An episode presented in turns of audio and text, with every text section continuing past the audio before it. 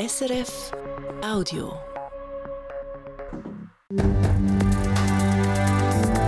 SRF 1, jetzt mit dem Regionaljournal.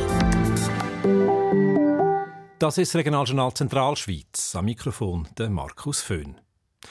Der Konflikt beim FC Luzern zwischen dem Verwaltungsrat vom Club und dem Investor Bernhard Albsteg kocht weiter. Der Verwaltungsrat wirft dem Bernhard Albsteg in einer Mitteilung heute einiges mehr vor.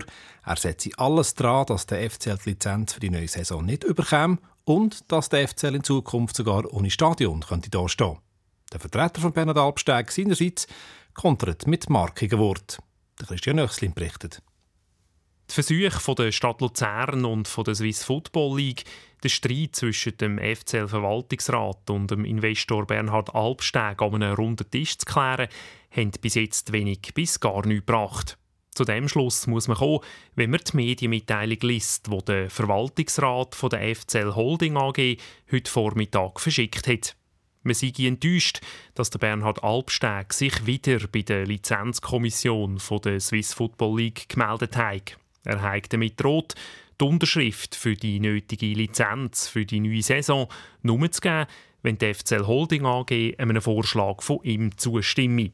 Nämlich, dass die Frage rund um die Eigentümerschaft von seinem Aktienpaket durch ein privates Schiedsverfahren soll geklärt werden Der Verwaltungsrat vom FCL will das aber über den ordentlichen Gerichtsweg geklärt haben. Ein weiterer Vorwurf vom Verwaltungsrat der Bernhard Albsteg hat sich vorbehalten, den Mietvertrag zwischen dem Stadion Luzern AG und der Swisspor Arena Events AG zu kündigen. Das heißt, im Extremfall würde der FCL ohne Stadion dastehen. Mit dem Verhalten zeige der Bernhard Albsteg einmal mehr und endgültig, dass ihm seine Macht wichtiger sei als das Wohl vom Club.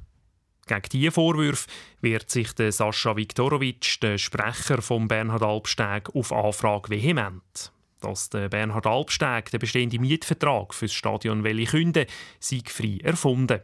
Er hat auch nicht damit droht, das erforderliche Lizenzdokument von der Swiss Football League zu unterschreiben. Er will einfach den weiteren Verlauf der Gespräche am runden Tisch abwarten.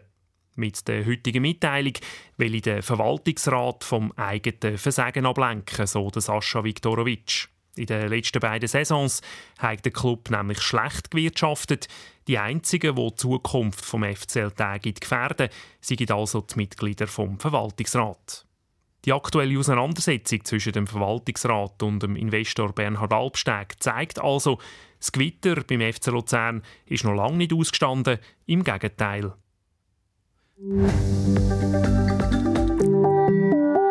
im Kanton Schweiz haben im letzten Schuljahr so viele Lehrpersonen die Volksschule verloren wie schon lange nicht mehr. Konkret haben 226 Lehrerinnen und Lehrer der Schweizer Volksschule den Rücken gekehrt. Das sind 45 mehr als im Jahr vorher, wie die Statistik vom Kanton zeigt. Der Sekretär vom Schweizer Bildungsdepartement, Patrick von Dach, sagt dazu, wir haben im letzten Jahr mehr Abgänge als in den zehn Jahren zuvor. Aber ganz einen ähnlichen Wert haben wir auch in 2016 schon gehabt. Über die Gründe zu mutmaßen ist nicht ganz einfach. Was wir aber feststellen, ist, dass doch jede dritte Lehrperson, die gekündigt hat, hat einen Schulwechsel vorgenommen in einen anderen Kanton. Und das deutet darauf hin, dass allenfalls in anderen Kantonen die Anstellungsbedingungen, insbesondere vielleicht auch die Löhne, höher sind. Die Schweiz zeigt sicher tiefere Einstiegslöhne als andere Kantone und da braucht es laut Patrick von Dach Anpassungen. Aktuell sieht der Schweizer Erziehungsrat dran, die Anstellungsbedingungen des Lehrpersonals zu überprüfen. Bis wenn konkrete Ergebnisse vorliegen, ist aber noch offen. In der Nidwaldner Gemeinde Buch soll der Ortskern umgestaltet und aufgewertet werden. Die Kantonsregierung hat das Projekt gut geheissen und beantragt beim Kantonsparlament dafür jetzt einen Kredit von 7,6 Millionen Franken. Geplant ist, die Strassenräder im Dorf zu sanieren, Leitungen zu ersetzen, aber auch, dass das Zentrum für Schulkinder und Fußgängerinnen und Fußgänger sicherer wird. Dafür wird der Kanton Tempo-30-Zonen einführen. Gegen solche Beschränkungen auf Hauptstrassen gibt es an anderen Orten vermehrt Gegenwind. Der Kanton hat diese Pläne aber in enger Zusammenarbeit mit der Gemeinde Buchs gemacht, sagt die Wanderbaudirektorin Therese Rotzer. Es ist geplant, nach der Umgestaltung nach einer Tempo-30-Zone zu verfügen. Und wir sind dort äh, bei der Gemeinde äh, und vor allem auch bei der Bevölkerung in Buchs auf wenig Widerstand äh, gestoßen. Ich führe das darauf zurück, dass wir das sehr maßvoll ausgestaltet, die Tempo-30-Zone. Es wird relativ ein kleiner Abschnitt wirklich im Dorfzentrum wird dort ähm, so mit Tempo 30 frisch beleidigt werden. Sie ist darum zuversichtlich, dass nicht alle Parlament, der Landrat, dem Vorhaben zustimmt. Die Gemeinde Buchs muss sich mit knapp 3,4 Millionen Franken daran beteiligen. Darüber entscheidet dann das Stimmvolk der Gemeinde. Geplant ist, dass es im Frühling oder im Sommer 2024 mit den Bauarbeiten losgeht. Die Luzerner Stadtregierung will mehr Leute einstellen bei den Kindes- und Erwachsenenschutzbehörden KESP und bei der Sozialhilfe und beantragt für das beim Parlament gut 3,3 Millionen Franken. Das Ziel sei es, das Personal zu entlasten, schreibt die Stadt. Aktuell haben in der Sozialhilfe jede Angestellte und jeden Angestellten gut 90 Fälle zu betreuen.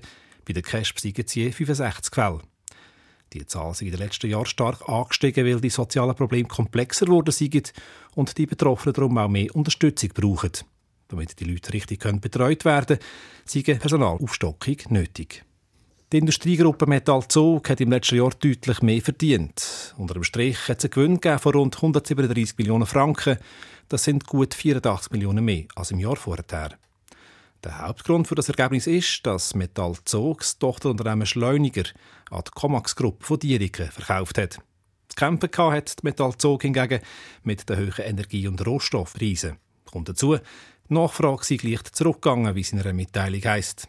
Trotzdem rechnet Metall Zog mit einer stabilen Entwicklung im Umsatz 2023. So viel für den Moment aus dem Studio Luzern vom Regionaljournal Zentralschweiz. Sie hören uns wieder heute Abend ab der halben sechs hier auf SRF 1. Das war ein Podcast von SRF.